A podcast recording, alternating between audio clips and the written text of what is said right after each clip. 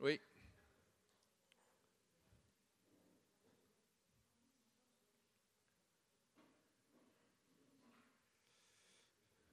Voilà. plus que le printemps s'approfondit, le moins de, personnes restent militants. Hein, Bienvenue à déjà la, cinquième séance de cette troisième année de la Charleroi Academy.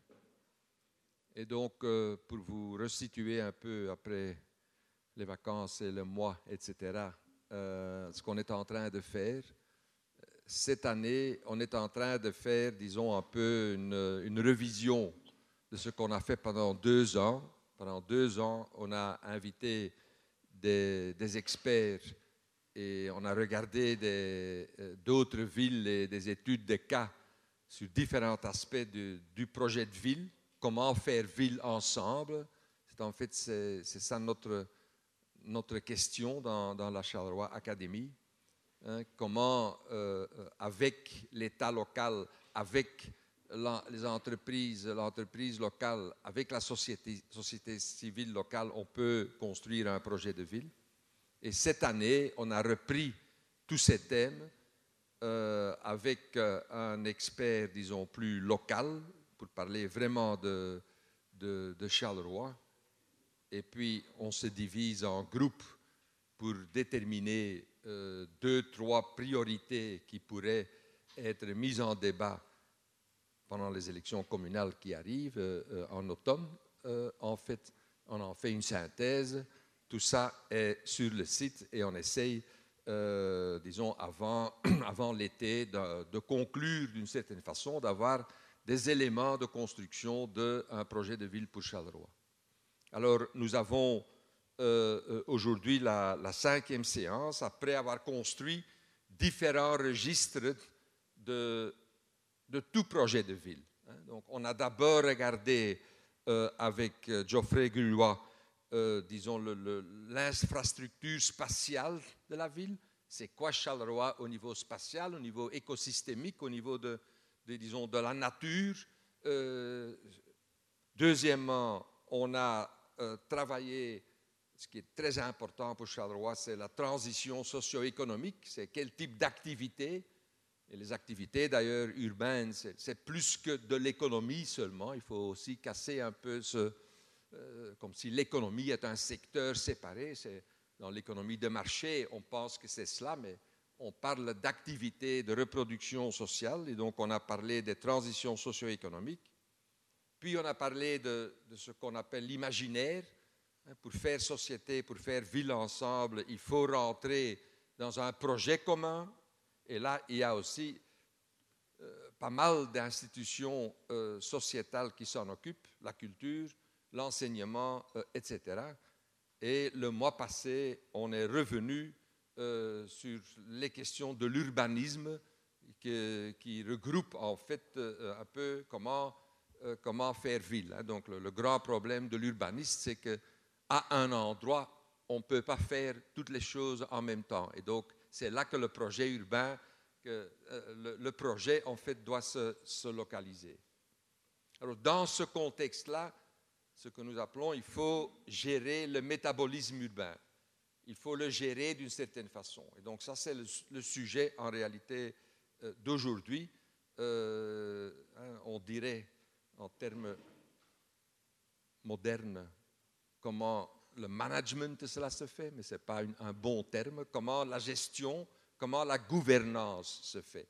Euh, et là aussi, il y a des transitions à penser, peut-être spécifiquement à Charleroi aussi, c'est comment en réalité développer une coalition de développement, une, plateforme qui porte le, projet urbain. Et ce qui est absolument clair, c'est qu'il faut approfondir la démocratie dans ce sens-là. Hein, il ne s'agit plus, dans un contexte très compliqué comme une ville, d'élire quelques mandataires et de les laisser faire pendant cinq ans ou pendant six ans et puis de revenir après. Donc, euh, tout ce qu'on met en débat aujourd'hui, c'est justement cette question-là de, disons, la gestion, la co-gestion, la participation, euh, la façon de gérer ce métabolisme urbain. Et pour cela, euh, l'introduction est de mon collègue Philippe Schier, qui est en fait prof un peu partout, UCL, euh, mais UCL à Mons, et puis quand même aussi à Bruxelles. Euh, hein, donc, il en sait d'une ville quand même, euh, d'une certaine façon. Euh, et c'est lui qui va nous introduire, disons, l'exposé d'aujourd'hui pour une nouvelle gouvernance urbaine. Et par après, on va se scinder en groupes, peut-être deux groupes, faire notre travail de post-it classique, et puis revenir avec une synthèse. Et à la fin de la matinée, on saura comment gérer Charleroi alors il s'agit seulement d'en convaincre. Voilà, d'accord. Voilà, Philippe, je te donne la parole.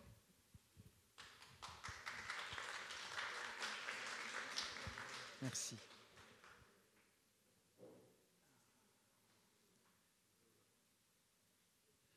Bien, ben voilà. D'abord, merci à toutes et à tous d'être là. Euh, fameuse concurrence du soleil aujourd'hui, donc euh, voilà. Euh, oui, alors je ne suis pas prof partout, certainement pas. je suis prof à l'UCL, plus particulièrement sur son site de Mons ex-FUCAM, donc comme ça vous savez. Puis j'ai le plaisir aussi et l'honneur d'être invité comme prof à l'université de, Rouen et puis aussi à, l'ULB où je donne un cours depuis, depuis 2-3 ans autour des principes de gestion et d'organisation. À Rouen, c'est plutôt autour de la médiation culturelle qui est aussi un de mes champs de, de, recherche. Je suis sociologue, donc euh, forcément, euh,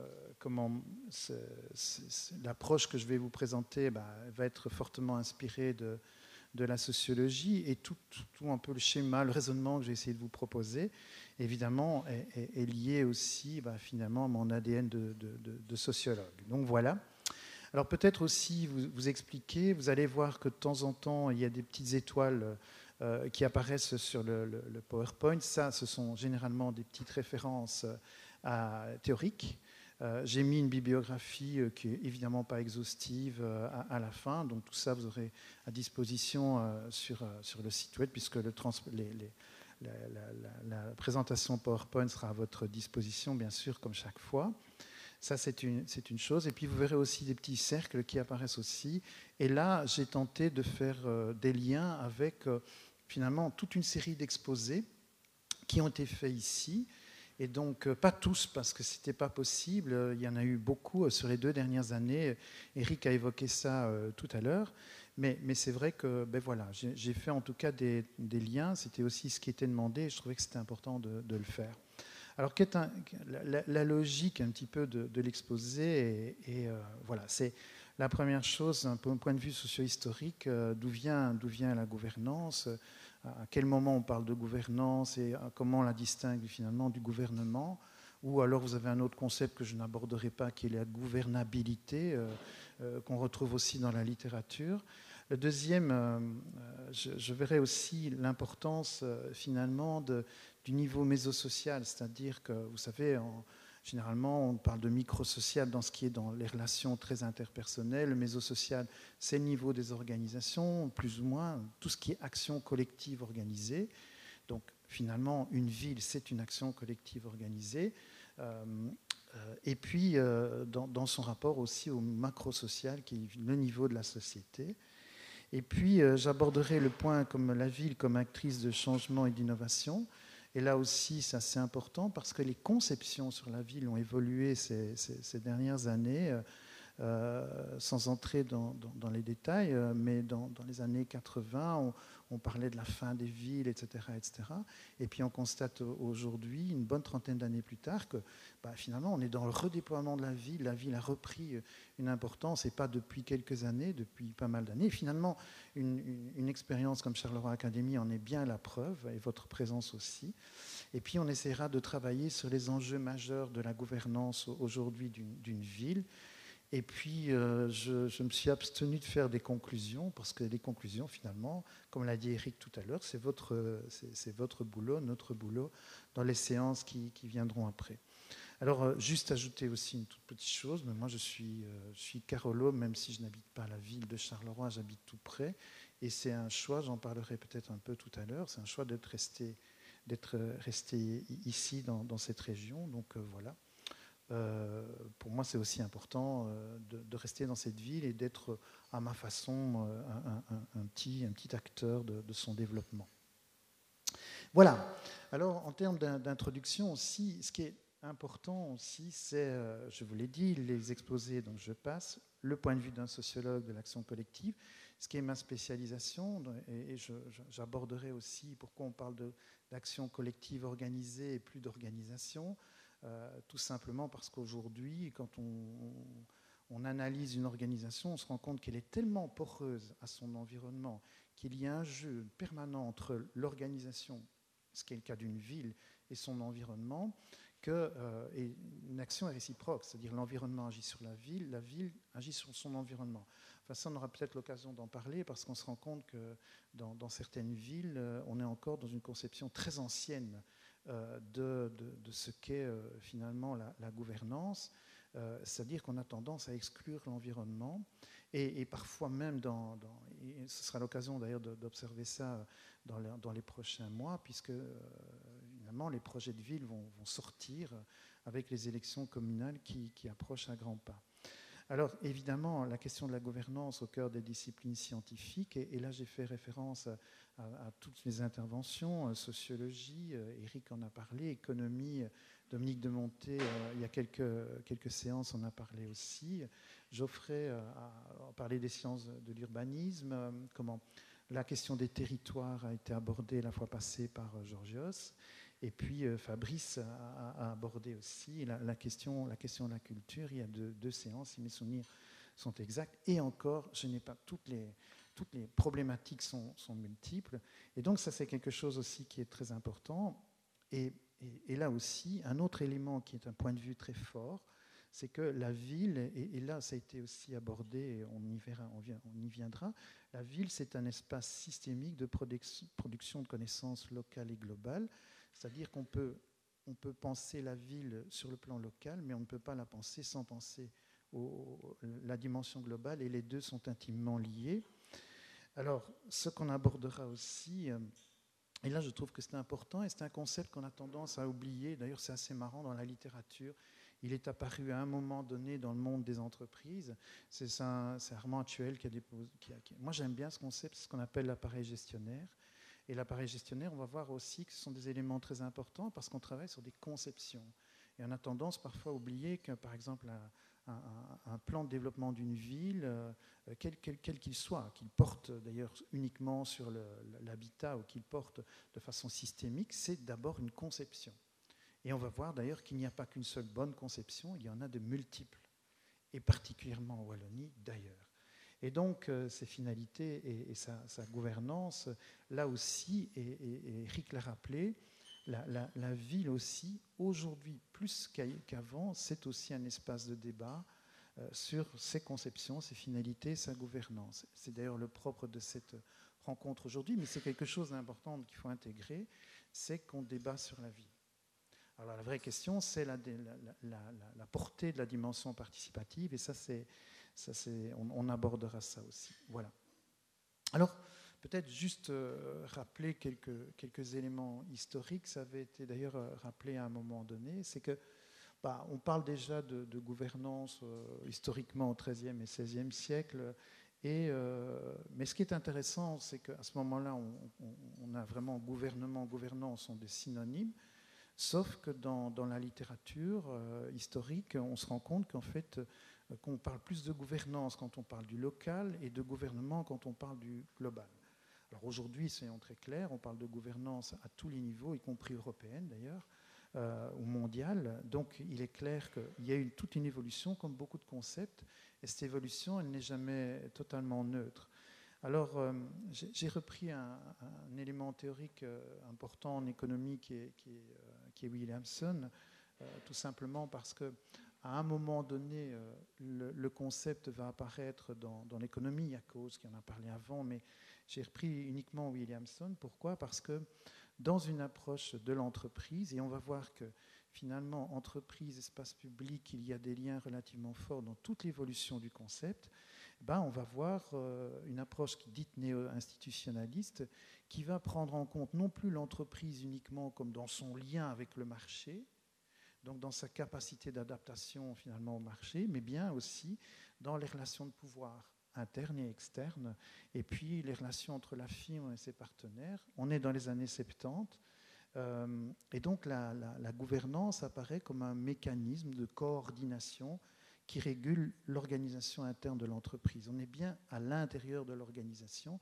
on est bien dans une conception dont on verra tout à l'heure qu'elle est dépassée, mais je vous ai dit dans la réalité des, concrète, et vous allez voir fleurir tous les plans de ville ou d'entité communale, vous allez voir que euh, cette conception est toujours euh, d'actualité dans, certaines organisations à titre, euh, à titre personnel, j'ai eu une chance assez exceptionnelle euh, il y a, sur, les trois, quatre dernières années, c'est de faire partie de la Task Force FEDER FSE avec Benoît Maurice, dont je parle sous son contrôle.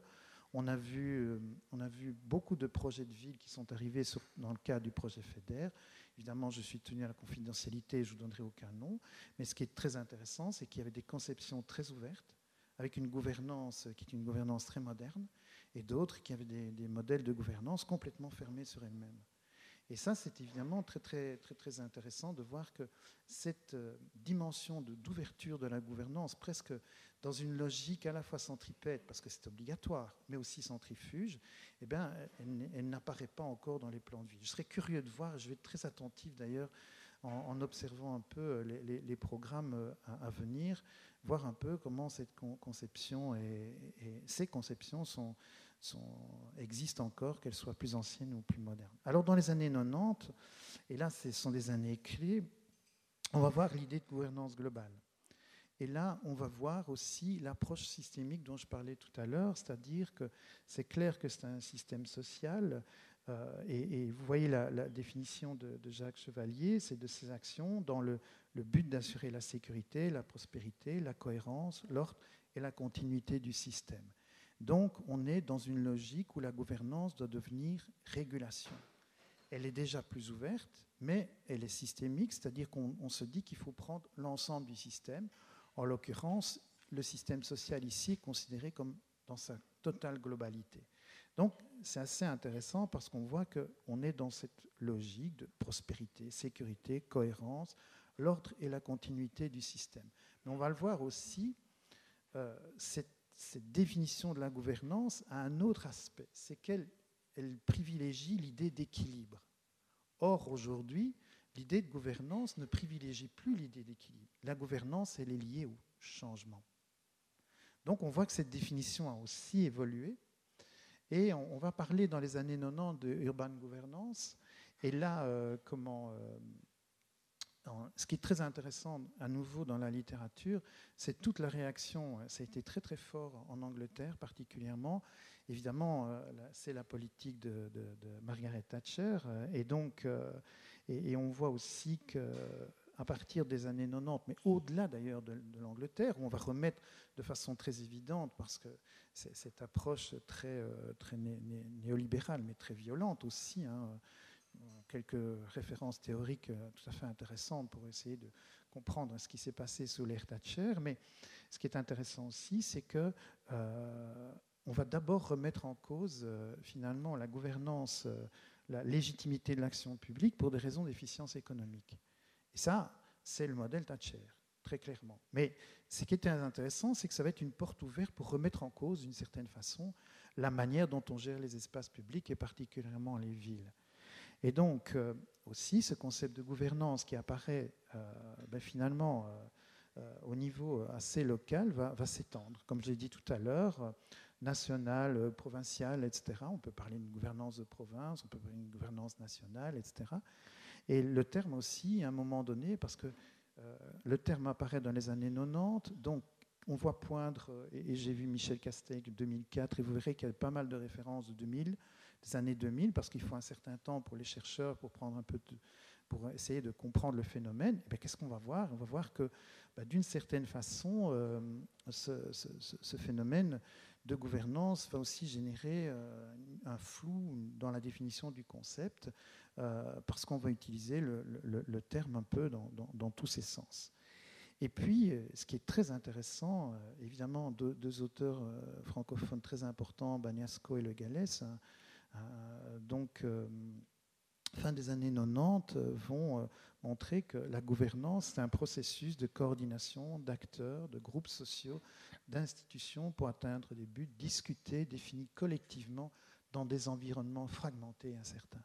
Et là, dans cette définition qui est, donnée, on est, euh, on est, très clairement dans finalement une approche complètement centripète et centrifuge, ça veut dire complètement ouverte, ça veut dire aussi que non seulement elle est ouverte, mais elle est ouverte aussi sur les acteurs et la coalition des acteurs. Ça veut dire aussi qu'on n'imagine plus, déjà dans la fin des années 90, que par exemple ce soit uniquement le pouvoir politique élu élu démocratiquement, sous la forme de la démocratie représentative, qui soit d'une certaine façon le seul décideur. Alors, vous allez me dire, ça c'est ce que disent les, théoriciens et les analystes, sur souvent un plan européen, ça met un certain laps de temps à, se mettre en place, on en reparlera tout à l'heure, mais c'est vrai qu'on le voit, on est... Alors, un autre élément qui est absolument fondamental, dont je reparlerai aussi, c'est les environnements qui sont fragmentés, donc ça veut dire qu'ils ne sont pas uniques, ils sont, ils sont multiples, ils sont complexes, et puis ils sont incertains. Et incertain, ça veut dire aussi que, comme toute organisation, une ville doit s'adapter à son environnement et aux fluctuations de son environnement. On verra que ce n'est pas la seule manière de travailler, mais c'est un élément relativement important et on ne contrôle pas. On ne contrôle pas euh, totalement l'environnement. Il y a une pression de l'environnement. Ce qui veut dire déjà qu'il y a une espèce de postulat, c'est qu'il y a des environnements qui sont très différents selon les villes. Euh, que ce soit ici en Wallonie, en Belgique, euh, euh, Bruxelles n'est pas est, d'une certaine manière comparable à Charleroi, mais d'une certaine manière, parce qu'il y a évidemment des spécificités qui sont, qui sont tout à fait locales. Et on verra, je, ferai l'exemple, je rappellerai quelques exemples qu'on a vus ici dans quelques instants. Alors si je fais une petite synthèse partielle en dix points, alors, la première, c'est que la, notion de gouvernance concerne tout autant le monde de l'entreprise que l'action publique. Ça, c'est quelque chose euh, d'important. Euh, alors, au départ, il s'est développé sur une logique économique, c'est-à-dire qu'il faut plus d'efficience pour l'entreprise, plus d'efficacité. La différence entre les deux concepts, c'est que bah, l'efficience, il y a un, rapport entre finalement les coûts et les bénéfices. Toujours très compliqué en termes de, euh, d'analyse finalement de l'action publique aujourd'hui, de, de, vérifier cette efficacité euh, strictement économique. Euh, dans un contexte de circulation des modèles managériaux, ça aussi c'est un élément très important, parce que bah, tout à l'heure, bah, en discutant, on me disait, tiens, est-ce que tu vas parler de l'holocratie, qui sont des modèles qu'on se développe très, dans les entreprises depuis, depuis quelques années, euh, où le principe de l'entreprise libérée, qu'on verrait bien euh, se mettre en place dans, dans, les organisations publiques. Je dis non, ça, ça, ça je ne je fais pas ici parce que, parce que pour deux raisons. D'abord parce que le, phénomène est très récent et que euh, c'est une autre manière de concevoir le rapport au personnel, le rapport aussi au bien-être, etc., etc. Et ça, c'est la première, la première raison. Et donc, on n'a pas de recul aussi, parce qu'on a beaucoup de discours là-dessus, beaucoup d'ouvrages qui sortent, euh, mais on n'a pas peu de recul scientifique. Et puis, euh, par ailleurs, parce que le, secteur public n'a pas encore vraiment embrayé sur ce genre de pratiques managériales. Et on sait évidemment qu'il y a euh, des transferts, et souvent d'ailleurs les transferts viennent du monde de l'entreprise vers le monde du public. Il faut quand même rappeler qu'historiquement, L'Internet, c'est d'abord euh, l'armée américaine, c'est comme la qualité, l'assurance qualité, c'est aussi l'armée américaine, mais donc on peut considérer que c'est du public, euh, avant que ça soit transféré dans le monde des entreprises. Mais, mais c'est clair que souvent aujourd'hui, on voit ces effets de mode qui jouent, et je, viendrai avec un exemple très très clair qui a un, impact très fort sur les villes aujourd'hui, un peu plus tard. Et puis alors évidemment, euh, le principe de, de circulation des modèles, et puis sur une logique économique, c'est euh, la question de la bonne gouvernance. Et là, c'est assez intéressant, parce que là aussi, vous avez un, peu de littérature là-dessus. Qu'est-ce que la bonne gouvernance? Et la bonne, j'ai mis des guillemets, parce que justement, comme je vous le disais tout à l'heure, il y a des principes Et par exemple, un des principes, c'est la discussion sur la démocratie euh, participative. Est-ce que ça fait partie de la bonne gouvernance, etc. Euh, ce sera d'ailleurs sans doute l'objet de, débats, de discussions tout à l'heure, dans les groupes en tout cas. Et donc, la bonne gouvernance, c'est toujours l'idée qu'il y a un usage rationnel entre les fins et les moyens, les objectifs et les moyens des ressources, dans une logique de transparence. Et j'ai mis le terme anglais parce qu'il est très à la mode. Accountability, ça veut dire c'est l'idée de rendre des comptes. Et rendre des comptes, aujourd'hui, c'est aussi quelque chose de très important parce qu'on doit rendre des comptes. Cette, euh, accountability, on le retrouve d'ailleurs, c'est assez intéressant parce que j'ai pu analyser ça euh, récemment à la fois dans des organismes qui étaient euh, subventionnés par, l'État, enfin, en l'occurrence la communauté ou la région, et puis en fait on se rendait compte que les, ces, mêmes organismes qui sont censés contrôler sont eux-mêmes mis sous pression, les politiques sont aussi mis sous pression, et donc on est dans une logique de, de, de, comptabilité, c'est-à-dire l'idée de rendre des comptes avec une, idéologie, bonne ou mauvaise, c'est une question de point de vue, euh, de la transparence. Et donc la notion est devenue un concept. Ce qui était au départ la gouvernance, une autre manière de faire, est devenu un concept, notamment avec toute une série sur les villes, une série de, dimensions qui sont mesurables ou en tout cas évaluables. La dimension participation, la dimension transparence, la dimension efficacité, etc. Dans, dans l'exemple que j'ai donné, j'ai parlé des organismes, par exemple, qui sont subventionnés pour l'aide à la jeunesse puis ça dépend par exemple de la région, et puis ça dépend des politiques, et puis j'ai pas oublié le quatrième acteur important qui est la population, qui a ce type d'exigence. Et donc on se rend compte qu'en fait l'exigence de transparence apparaît. Et donc on a une évolution sémantique, gouvernement, coordination en vue de régulation. Je rappelle, une régulation, c'est toujours l'idée d'un système qui est, qui est ça s'appelle en, sociologie ou même en sciences l'homéostasie, c'est-à-dire qu'on vise toujours l'équilibre du système et puis le processus de, coordination dans des environnements incertains et fragmentés. Donc, ce qui est très intéressant aussi comme autre principe, c'est que la gouvernance associe deux approches. Je vous ai beaucoup parlé de l'idée qu'une ville doit s'adapter à son environnement.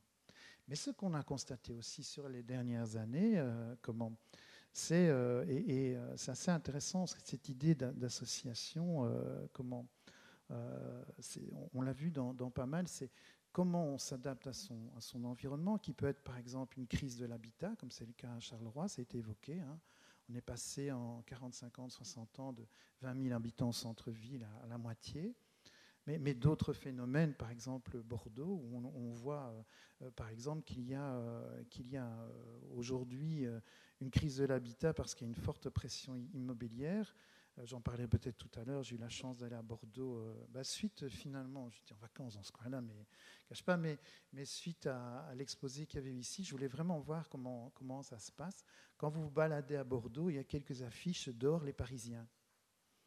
Euh, tout simplement, c'est un des effets tout à fait intéressants d'une décision euh, centrale, c'est-à-dire que vous avez le TGV, je crois, à deux heures de Paris, un truc comme ça, une ligne complètement directe.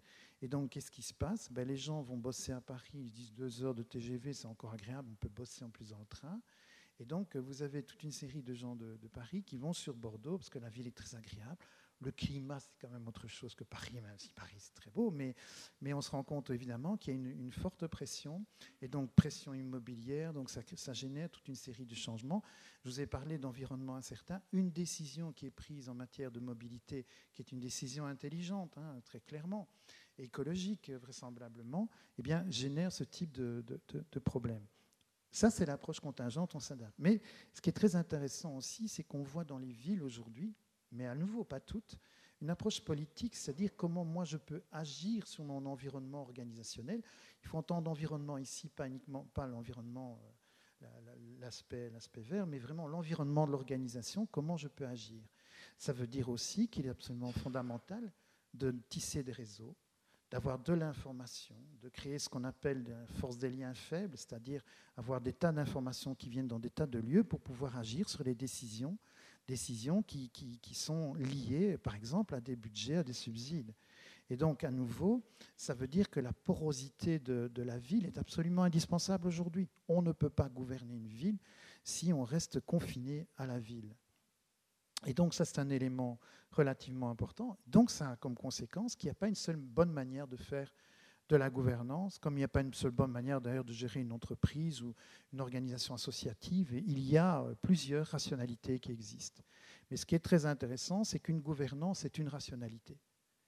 Euh, ce qui est exigé aujourd'hui, bien souvent, dans pas mal de villes, c'est que cette gouvernance, cette rationalité soit communiquée, explicitée. Ce qui est d'ailleurs pas souvent le cas. Je pense que beaucoup de villes ont encore beaucoup de travail de communication à faire. Mais cette rationalité, elle fait l'objet de débats, de discussions, mais aussi de choix. Et donc c'est ça aussi qui est très intéressant, c'est qu'il n'y a pas une bonne... Et ça, la, littérature est très claire là-dessus. Euh, vous, vous, allez voir un des bouquins importants, c'est Le retour des villes européennes de Le Gallès. Euh, sa dernière version date de 2015, je crois, où euh, il fait une analyse comparative sur les villes européennes plutôt moyennes, de la taille d'ailleurs de, Charleroi. Euh, et on se rend compte que on, est dans, cette logique-là. Il n'y a pas une seule bonne manière de faire, de pratiquer la gouvernance. Et donc il y a un modèle singulier de gouvernance. Déjà d'ailleurs en 2011, dans, un bulletin du, CRISP, vous avez euh, Vincent et Wenderley qui avaient fait toute une étude montrant euh, sur la transversalité finalement des modèles. Ils montrent que en, Wallonie, on est dans des modèles qui sont très très très très différents. Et je pense que c'est le cas en, Flandre, aussi. Euh, mais là, je, parle sous le contrôle d'Éric. voilà. Euh, ce qui est aussi intéressant, c'est que la réalité, elle est endogène, c'est-à-dire qu'elle produit des propres règles, mais elles sont spécifiques, historiques et complexes. Euh, je faisais référence d'ailleurs à la présentation de, Geoffrey Grulois sur les six figures territoriales de Charleroi. C'est assez intéressant, parce que ces six figures, historiquement, elles peuvent se remplacer, mais elles peuvent aussi coexister. Et donc on le voit, ces, figures euh, qui, sont tout à fait présentes, ou la réalité démographique, Michel Poulain avait démontré ça lors de sa euh, présentation euh, comme, démographe, euh, démographie du centre-ville et de la ville. Il y avait quand même des choses très intéressantes et qui montrent qu'il y a des choses qui sont, je crois que c'est à l'époque, si mes souvenirs sont bons, il avait comparé notamment avec, Liège, hein, et c'était, on, voyait qu'il y avait quand même des, différences entre, entre les villes, qui sont pourtant deux villes de, de, bassin industriel, mais qui n'ont par exemple pas, pas évidemment la même longueur historique. Hein. Ça, on le sait. Alors la gouvernance est une régulation, donc là j'explique un peu, euh, c'est une chose. Elle vise toujours à, à ce qu'il y ait un équilibre dans le système, système qui est complexe, on l'a vu avec toutes les dimensions, mais c'est aussi un outil de changement, un cadre d'innovation et de changement. On utilise aujourd'hui le terme gouvernance et en pratique le modèle de gouvernance pour aussi opérer des changements. Charleroi en est un bel exemple, mais il y en a évidemment beaucoup. Et donc, ce qui est aussi très intéressant, et ça, c'est très intéressant parce que ça renvoie aussi les choses auprès des, individus, c'est que la gouvernance nécessite de gérer une tension entre, d'une part, la régulation, c'est-à-dire cette logique d'organisation, il faut organiser les choses, et cette innovation. Et à nouveau, c'est très intéressant parce que dans beaucoup d'organisations, il y a toujours une tension entre innovation. L'innovateur, ça, bouscule tout ça change tout. On a vu, bah, on a vu ça avec euh, toute l'évolution de la ville basse ici, euh, avec, euh, avec le centre commercial qui est venu s'installer. on a vu aussi la difficulté, par exemple, des commerçants qui, qui, ont dû vivre cela pendant un certain laps de temps. Mais c'est une innovation. C'est une innovation parce que ça modifie, c'est en train de modifier, en tout cas, il y a, des changements évidents, ça modifie le, le, cadre de, la ville basse, avec des incidences, on, en a parlé ici d'ailleurs, sur euh, par exemple le, commerce euh, dans la rue de la Montagne. Euh, mais d'un autre côté, ce, changement nécessite aussi qu'il y ait des régulations, c'est-à-dire qu'il y ait une stabilité du système. Et donc, il y a toujours une tension entre les deux. Et là, c'est d'ailleurs assez intéressant parce qu'on attend souvent du politique qu'il soit l'innovateur et on attend de l'administration ou des structures qu'elle soit le régulateur. Et c'est normal qu'il y ait une tension parce que, à la limite, quand il n'y en a pas, c'est qu'il n'y a pas vraiment de projet de ville. C'est assez intéressant. Et donc, ces tensions sont normales. S'il n'y en a pas, je peux vous dire que c'est souvent un système. Et puis, deuxième point, et là, je vais aller relativement vite parce que je me rends compte que je vais. Alors là, je ne vous ai pas mis toutes les références, mais pourquoi on va expliquer euh, finalement euh, quelques traits très marquants de, la société euh, et, les années 80-90, euh, à la suite des 30 glorieuses, c'est une opération de Jean Forastier, euh, qui montre dans les années 50, 60, 70, où on, était euh, jusque la première crise pétrolière, en tout cas dans la logique de plein emploi. ici, dans, la sidérurgie, moi, j'étais tout petit dans les années 60, mais dans les années, c'est ça, je me souviens, les gens autour de moi, ils changeaient de boulot parce qu'ils gagnaient quelques francs de l'heure euh, plus ils pouvaient changer. On était dans la logique du plein emploi. Mais au-delà de ça, ces, 30 années ont, amené des, tas de changements relativement majeurs. La, fin des mouvements sociaux collectifs. Alors, chez Touraine, c'est une définition, je ne vais pas vous la. C'est pas un mouvement social comme une grève, c'est pas considéré par Touraine, mais vraiment l'idée de changer le monde, changer la société. Et euh, par exemple, les, les Touréniens, il faut reconnaître que je suis assez proche euh, théoriquement, euh, ont, travaillé, par exemple, ont démontré que le dernier grand, grand mouvement social, bah, finalement, c'est Solidarité en Pologne qui a conduit à la fin du duopole, c'est-à-dire la chute du mur, etc. etc. Et puis aussi l'émergence, beaucoup de chercheurs disent 80-90, c'est l'émergence du mouvement écologique. C'est-à-dire aussi qui va remplacer la force du mouvement ouvrier. Euh, c'est une des hypothèses. Et puis aussi, euh, Marcel Gaucher, qui a travaillé d'ailleurs sur la notion de gouvernance, montre que si la gouvernance apparaît, c'est aussi parce que dans les années 80, c'est la montée de l'individualisme.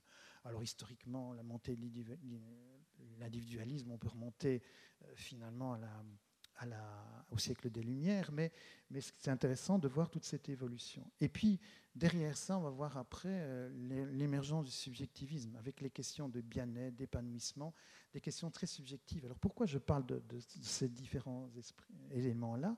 Parce qu'aujourd'hui, la population, les attentes de la population ont évolué. Elles ne sont pas uniformes, elles ne sont pas homogènes, mais les tendances ont évolué. Et ça aussi, c'est un élément important.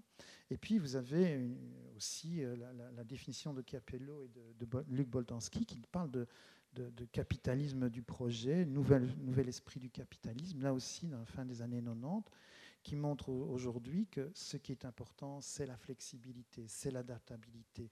Mais c'est toujours cette idée d'être en projet.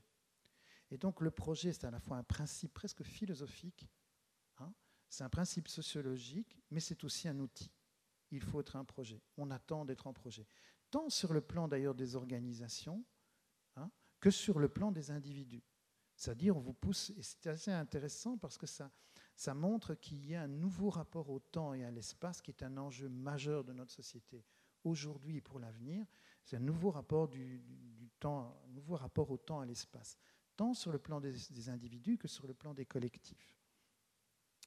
Et donc, euh, on est dans l'émergence d'une société euh, programmée euh, numérique, là aussi. ben voilà, et c'est un élément qui n'est est pas du tout. Qu'il faut pas, du tout mettre de côté. Je reviendrai aussi sur la question du, numérique. Mais les anciens rapports de domination, d'exclusion, etc., euh, existent toujours. Ils ont peut-être pris d'autres formes, en tout cas, mais ils existent toujours. La question de la segmentation territoriale, elle existe. La, ségrégation, elle existe aussi. On le voit apparaître avec euh, euh, finalement aussi une nouvelle population précarisée qui apparaît avec les migrants notamment. Donc on le voit. Alors vous avez aussi l'hypothèse de la postmodernité, développée notamment par Michel Maffesoli, mais on le voit, cette idée du rapport au temps ici et maintenant, culte du présent, l'éco-génération, ça a été discuté, tout, n'est pas évidemment, euh, euh, il n'y a pas une unanimité là-dessus, mais, vous voyez toutes les caractéristiques, le bien-être, les identités multiples, les modes sociaux de vie sont tous légitimes, euh, ils vieillissent relativement vite. Et puis aussi, ce qui est très intéressant, c'est la contestation de la légitimité des savoirs. Et là aussi, c'est intéressant. Et c'est fondamentalement pas une mauvaise chose, de mon point de vue, c'est-à-dire qu'on euh, avait les savoirs qui étaient les savoirs qui étaient détenus par certaines catégories sociales, les profs du NIF notamment, mais pas uniquement, les politiques, il y a les savoirs experts. Ces savoirs sont mis en tension avec les savoirs indigènes, les savoirs expérientiels. Euh, et ça, c'était évidemment très, très, très, très intéressant. Et on le voit, toute la question de cette légitimité des savoirs, d'ailleurs, qui, est un peu l'objet aussi de, Charleroi Académie depuis trois ans, euh, de cette, de discussion. Et c'est aussi parce que les gens ont leur expérience, et cette expérience a de la légitimité. Elle n'a peut-être pas de la légitimité scientifique, c'est un vrai débat, mais euh, elle est tout aussi légitime, en tout cas chez beaucoup de gens, que le savoir expert. Et donc, il y a des tensions entre, entre les deux. Et derrière ça, ben, on, l'a vu, euh, on l'a vu par exemple, c'est Aline Bingen qui a, bien démontré ça sur le, travail notamment de, l'ULB à Charleroi, cette, ce, ce, jeu pour cet objectif finalement de, de, lier les deux. Et quand on fait par exemple de la recherche-action, on travaille tant avec les gens qu'avec évidemment les savoirs qui ont été produits et qui sont un peu plus généralisés. Alors, Chose aussi importante, je vous ai dit tout à l'heure dans l'introduction qu'on est dans une espèce de niveau mésosocial. Qu'est-ce que ça veut dire? Ben, Ça veut dire que le concept de société, aujourd'hui, dans certains cas, je vous parlais tout à l'heure de Touraine. Touraine, j'ai eu une conversation avec lui, il a donné une conférence il y a quelques années dans mon université à Mons, euh, enfin à l'UCL Mons, et c'était intéressant parce que, en fait, euh, euh, le concept de société est complètement remis en question. Pourquoi? Parce que c'est l'idée que la société faisait sens dans la société industrielle, mais comme je vous l'ai dit, on est dans une société post-industrielle, en définition toujours par défaut post-industrielle, mais c'est assez intéressant parce que qu'est-ce qu'on voit? C'est que le niveau où, qui fait le plus de sens pour les gens, pour les politiques, c'est bien le niveau méso, c'est-à-dire ce niveau entre la société et les individus. Y compris d'ailleurs, et je ne le développe pas ici, en termes de, circulation de valeurs, de, socialisation, c'est-à-dire qu'on a une socialisation secondaire, c'est-à-dire cette socialisation qui fait qu'on adapte des normes, on adopte des normes, des valeurs à ce niveau organisationnel-là, et donc on le voit, il y a l'émergence, Martuccelli appelle ça l'intermonde, ce, lieu, ce, lieu entre le, le système et l'acteur, mais ça veut dire qu'on a beaucoup d'attentes des collectifs. Mais les collectifs, ce n'est pas que la ville et l'espace urbain, ça peut être l'entreprise, ça peut être l'association qui vous emploie, ça peut être aussi le niveau associatif dans lequel vous vous investissez bénévolement. Et donc, on le voit, ce sont des, lieux, euh, finalement, qui, prennent beaucoup plus de sens. Et il y a une espèce de rupture, en tout cas selon ces auteurs, entre l'individu et la société. Et là où il y a du sens qui se construit, c'est au niveau organisationnel. Et ce niveau organisationnel, au niveau d'espace urbain, au niveau de l'espace urbain, de l'espace de la ville, c'est bien de la gouvernance. C'est bien le lieu de la gouvernance. En tout cas, c'est ce qu'on peut dire. Et ça, corrobore un autre élément, c'est la faiblesse, évidemment, ce qu'on appelait le déclin des institutions, c'est-à-dire l'État, l'école, la famille, euh, les, lieux de pensée euh, religieux, les lieux de pensée philosophique, etc., qui n'ont plus cette prégnance euh, sur, sur finalement sur, l'adoption des, normes et des valeurs. Je pourrais vous donner des tas d'exemples. Et donc, ces institutions normatives ont perdu un, peu de, de, leur force au, détriment ou, à l'avantage d'une liberté beaucoup plus grande. Mais euh, il ne faut pas non plus oublier que cette liberté ben, est aussi liée euh, aussi à des contraintes. On ne vit pas dans un espace totalement libre. Et donc, euh, on doit penser le niveau organisationnel, la gouvernance à un niveau organisationnel, celui de la ville. autre chose aussi, qu'est-ce qu'on a vu, c'est que l'idée de gouvernement apparaît très très fort au niveau de l'État. Euh, mais aujourd'hui, euh, et, ça la littérature est très, exemplative là-dessus, on peut difficilement aujourd'hui penser à la gouvernance d'une ville sans penser finalement euh, à, une logique bottom-up et top-down. Mais je ne voudrais pas qu'on tombe non plus dans l'illusion que la ville doit être uniquement gérée dans une logique bottom-up. C'est-à-dire, oh, peut-être qu'idéalement, idéologiquement, c'est peut-être la meilleure des choses, mais on est toujours ici dans un système de démocratie et représentative. La démocratie représentative, elle, est liée euh, finalement, dans un premier élément, à, une contrainte qui est le nombre. C'est-à-dire qu'on si on veut être représenté, forcément, on ne peut pas tous, 11 euh, millions de, de, Belges, plus de 200 000 Carolos, on ne peut pas tous, euh, à un moment donné, euh, se retrouver au même endroit et dire les choses. On peut essayer de le faire, mais d'un autre côté, donc on a toujours besoin de cette dimension représentative euh, mandataire, mais peut-être qu'il faut repenser, et on en discutera sans doute tout à l'heure, la, manière dont le lien se fait entre la, population et les décideurs au-delà des simples élections. Parce que ce qui légitimait précédemment, dans la, ce qui légitimait précédemment, j'insiste beaucoup, bah, dans la démocratie représentative, c'était le fait d'être élu. Le fait d'être élu vous donne euh, toute une série euh, euh, de droits. Aujourd'hui, dans la mentalité, les devoirs, c'est aussi l'accountability, rendre des comptes, mais aussi revenir à la discussion et débat, parce que ce n'est pas parce que vous êtes élu que nécessairement vous rencontrez bah, finalement les, attentes des, individus. Et donc il y, a, cette tension qu'il faut, qu'il faut gérer.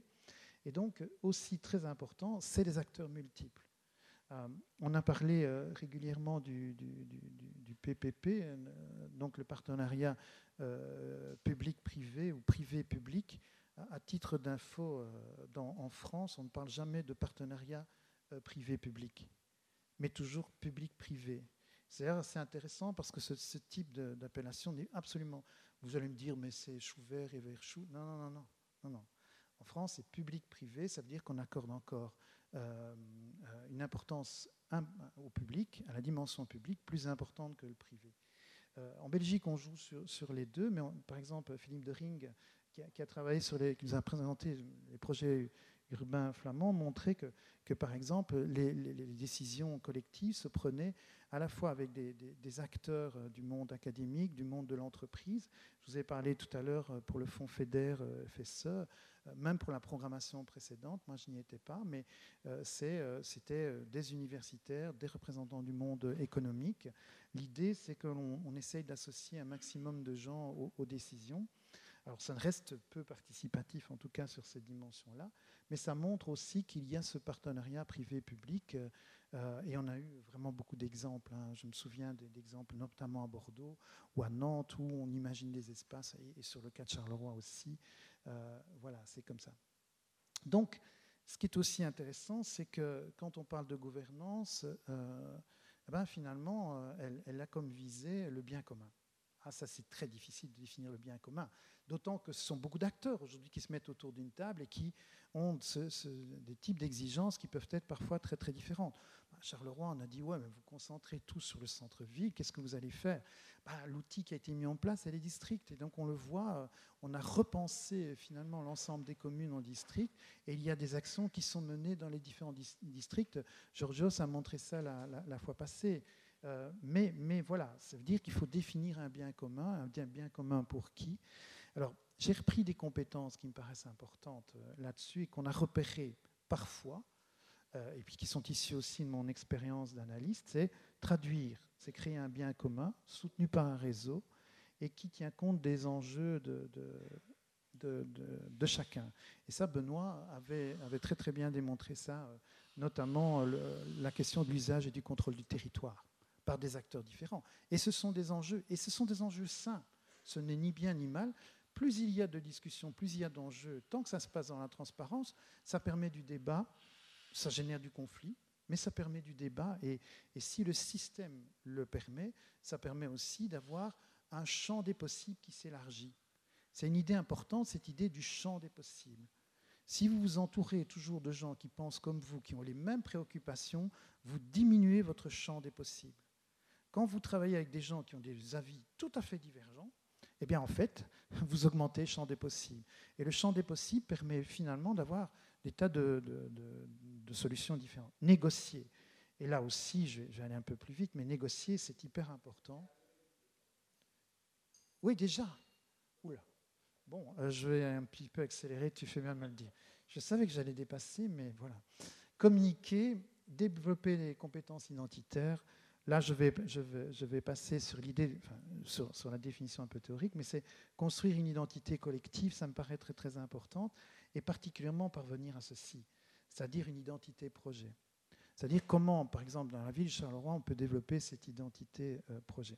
Alors, la ville comme actrice de changement et d'innovation, alors là, quelques éléments. D'abord, les métropoles sont des lieux de production de richesse. Ça, d'une forme de richesse. Vous allez me dire aussi de pauvreté, mais de richesse euh, certainement.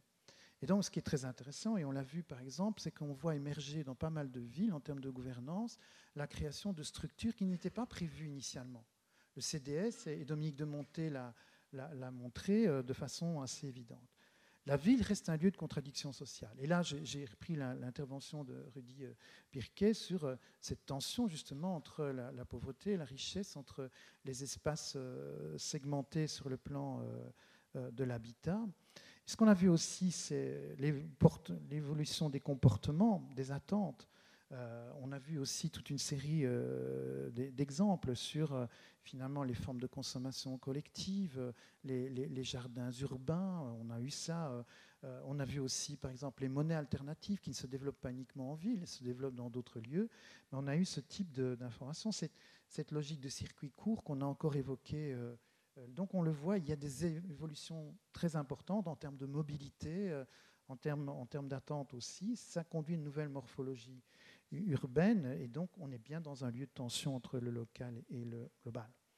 Évidemment, ça amène de nouvelles relations avec euh, l'État, en l'occurrence ici sur toutes les régions. Hein, dans la fédéralisation de l'État belge, euh, on, le voit, mais, il y a des liens qui doivent s'opérer.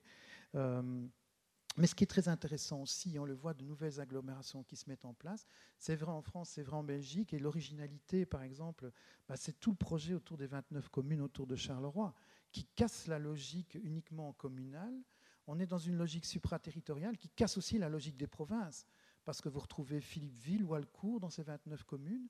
Et donc, on, travaille plutôt sur une logique, vous me passerez l'expression sociologique au sens le plus large possible, en se disant, mais c'est avec... Euh, il y, a, une compréhension du phénomène parce qu'on sait qu'en termes d'attractivité de lien, Philippeville est sans doute plus proche de Charleroi que de Namur. Pourtant, elle dépend de la province et les provinces sont des... Voilà. Donc on, le voit. Euh, euh, et puis cette logique aussi de métropolisation, ça, ça a été évoqué notamment par par Paul Magnette, mais c'était réévoqué euh, par Georgios la fois passée. L'idée aussi, et par Paola Vigano notamment aussi, mais cette logique, euh, euh, la ville comme ressource renouvelable aussi est un élément très important. Et c'est une évolution des mentalités, mais pas que des mentalités. On constate des pratiques qui sont en train d'évoluer et les enjeux, évidemment, sont là. Ça, j'en ai déjà parlé. Alors les enjeux cognitifs, quels sont-ils? Et là, euh, je, vous laisse euh, lire en tout cas tout ce qui est la, théorie là-dessus, mais elle n'est pas euh, fondamentale. Mais je vous ai parlé tout à l'heure de, du concept d'appareil gestionnaire. Et donc, c'est bien les collectifs ou les relations de coopération de conflit sont le produit des ambitions, des intérêts, que le fruit des conflits paradigmatiques, des modes de formation et de légitimation des savoirs. C'est des enjeux très importants très important parce que quelles sont les conceptions? Et c'est là-dessus qu'il faut discuter. Et finalement, ce qui est produit ici par Charleroi Academy, c'est ça. Ce sont des conceptions qui sont discutées, qui sont débattues avec des axes. Et donc, est-ce que ça rentre en, conflit ou pas avec les décisions politiques? Ça, c'est autre chose. Et donc, on le voit, j'ai mis un, nouveau, autre modèle euh, qui est l'Advocacy Coalition Framework, qui correspond finalement à la même chose, qui est un modèle qui est développé. Euh, voilà. Mais aussi, et c'est important, et on l'a vu euh, beaucoup chez les urbanistes aussi, c'est la question du fonctionnalisme, c'est-à-dire la ville remplit des fonctions, et on voit aujourd'hui que la ville devient une espèce de modèle constructiviste. C'est-à-dire que la ville, elle est co-construite, en tout cas on essaye qu'elle le soit le plus possible, co-construite par les différents acteurs. Et cette co-construction change évidemment les fonctionnalités de, de la ville.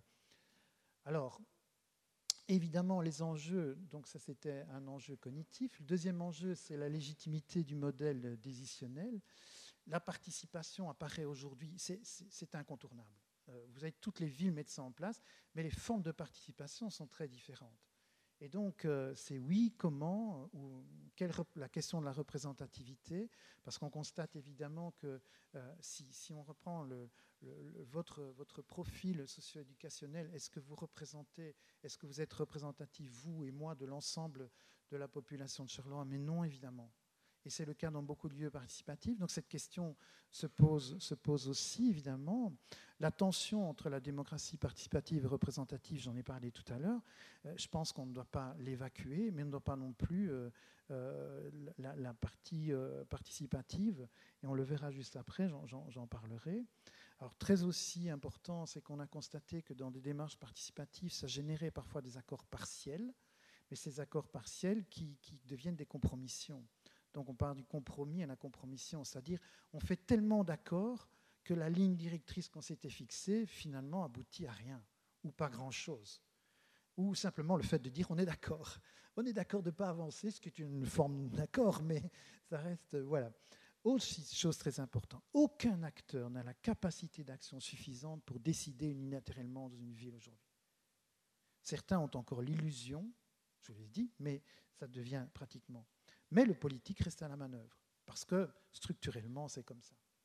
Et puis, euh, ce qui est très aussi intéressant dans les légitimités du modèle décisionnel, c'est l'approche pragmatique, donc de terrain. Il faut des actions qui soient concrètes. Mais aussi, c'est séquentiel et systémique, c'est-à-dire qu'on ne peut pas prendre des décisions sur tout. Je vais vous donner un exemple. J'ai eu la chance de, travailler en 2008 sur une petite ville avec un de mes collègues, euh, Damien Van Est. Et c'était intéressant. Je peux citer la ville, parce que de toute façon, elle est dans c'est Toin.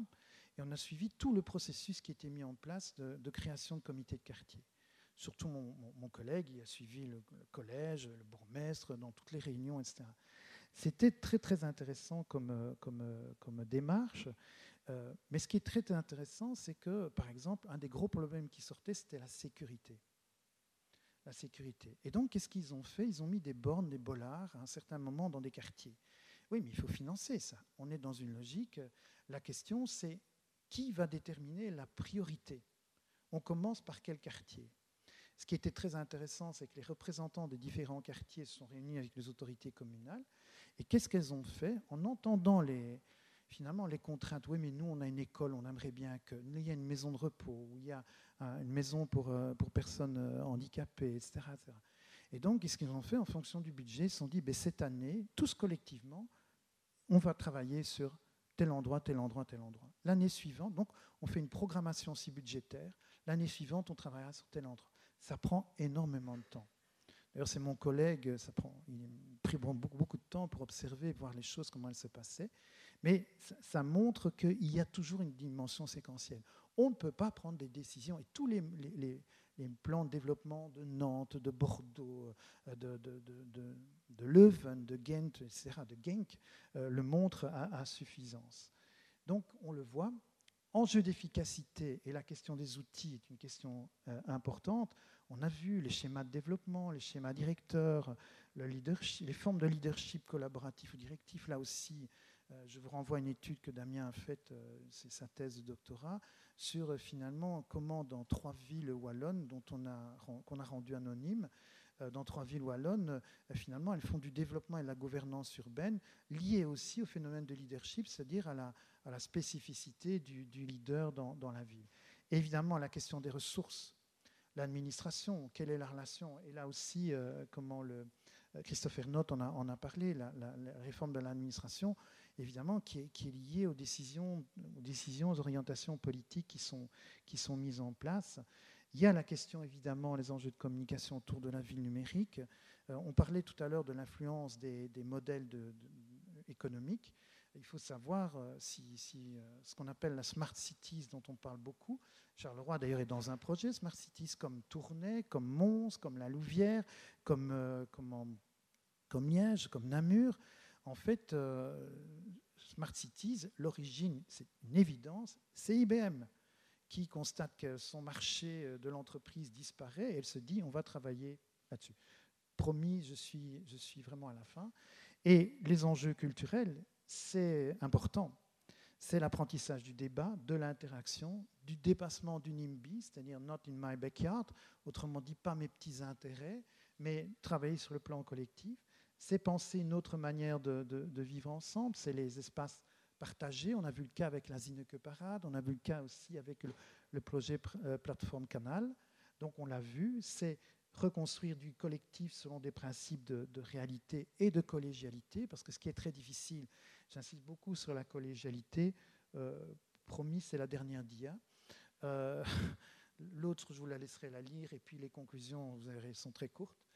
comment mais j'insiste beaucoup sur la collégialité, c'est-à-dire que dans le phénomène participatif, c'est quelque chose qu'on a parfois tendance à oublier. Qu'est-ce que la collégialité? C'est-à-dire accepter les décisions qui sont prises collectivement, même si la décision que vous avez prise n'est pas celle que vous avez envisagée. Ce qui est particulièrement difficile parfois parce que c'est accepter d'une façon ou d'une autre qu'il y ait une autre manière de faire que celle que vous préconisiez. Et donc, euh, il y a les effets de génération aussi. Et là aussi, c'est un élément qu'on a souvent tendance à, oublier, ces effets de génération. C'est-à-dire qu'on a des, générations plus, anciennes, plus jeunes, et qui ont des attentes très très différentes par rapport à la, ville, avec des nouveaux. Et puis cette idée de, de, concilier le passé, le présent. Alors vous avez juste une... J'aime beaucoup sociologue, évidemment, toujours l'esprit critique, mais, mais c'est important parce que c'est un article de 2003 qui montre aussi un peu l'aspect dubitatif. Chevalier nous dit en, clair, attention parce que la gouvernance, ça peut être une espèce de, de drapeau, de ripeau qu'on met en avant, mais c'est aussi évidemment un véritable outil de changement. Je vous laisserai lire. Quant aux conclusions, ah bah c'est votre job, moi je trouve. Donc c'est le job qui va être fait ici. Je vous prie de m'excuser pour avoir dépassé le temps. Voilà, à tout à l'heure.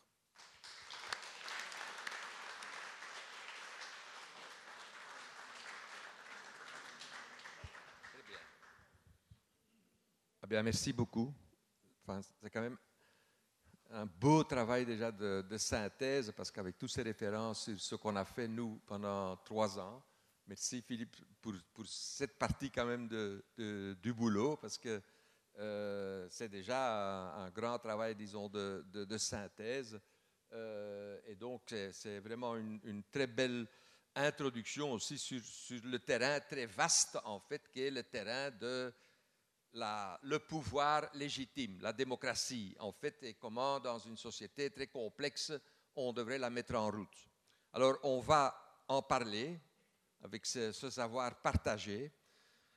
Alors je vous invite, euh, enfin je pense qu'on va faire deux groupes, les deux premières rangées ici peuvent monter euh, et le reste reste euh, ici. On fonctionne comme on l'a fait les autres fois, c'est-à-dire individuellement, vous notez deux, trois propositions, deux, trois idées, on les met en débat et collectivement, on, décide de ce qu'on va rapporter, disons, euh, en plénière euh, avec les, priorités. Alors je vous invite, mais enfin vous êtes euh, souverain naturellement, mais je vous invite à ne pas discuter du modèle, c'est-à-dire ce qui ressort très fortement aussi de, l'introduction de Philippe, c'est que tout ça, ceux qui étudient euh, il regarde les modèles. Il ne s'agit pas d'inventer un modèle de nouvelle gouvernance pour Charleroi.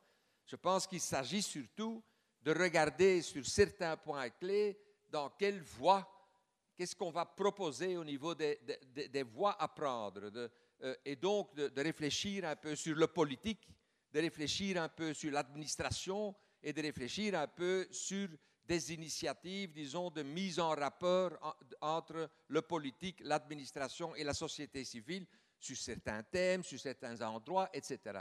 C'est-à-dire ce qui est très important, je pense, pour, pour avancer euh, dans le concret, c'est de sortir, c'est de remettre en débat, après l'été, quand, quand, le débat politique se fait, quelques voies précises euh, euh, qui nécessitent, disons, la mise ensemble de, de, pouvoir, d'argent, d'énergie pour, pour avancer. Et donc, je vous invite de, réfléchir un peu euh, sur le propositionnel plutôt que sur le, sur le modèle. D'accord? Euh, Oui?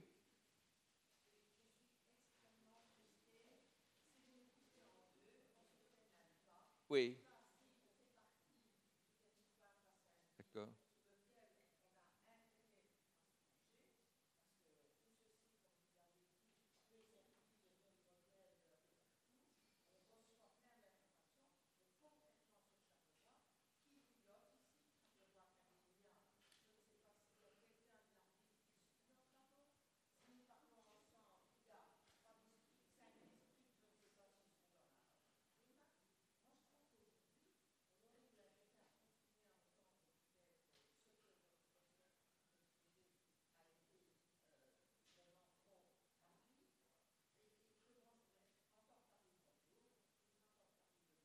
D'accord. Oui. Oui, je comprends votre frustration, mais elle a à voir aussi avec euh, tout un processus qu'on a fait depuis trois ans, où il y a eu des moments d'exposé, de, disons, de, distribution d'un savoir. Et cette année-ci, on veut vraiment vous faire partager.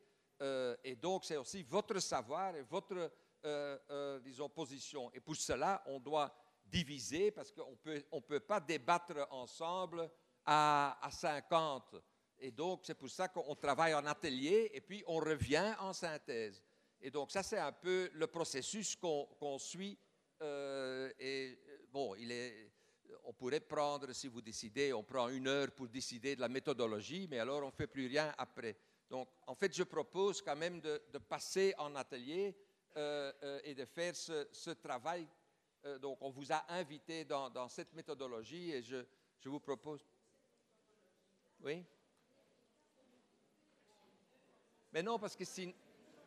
D'accord, mais il est impossible méthodologiquement de parler à 50 en trois quarts d'heure et de faire. D'accord, enfin. Donc, on se coupe en deux quand même. Montez.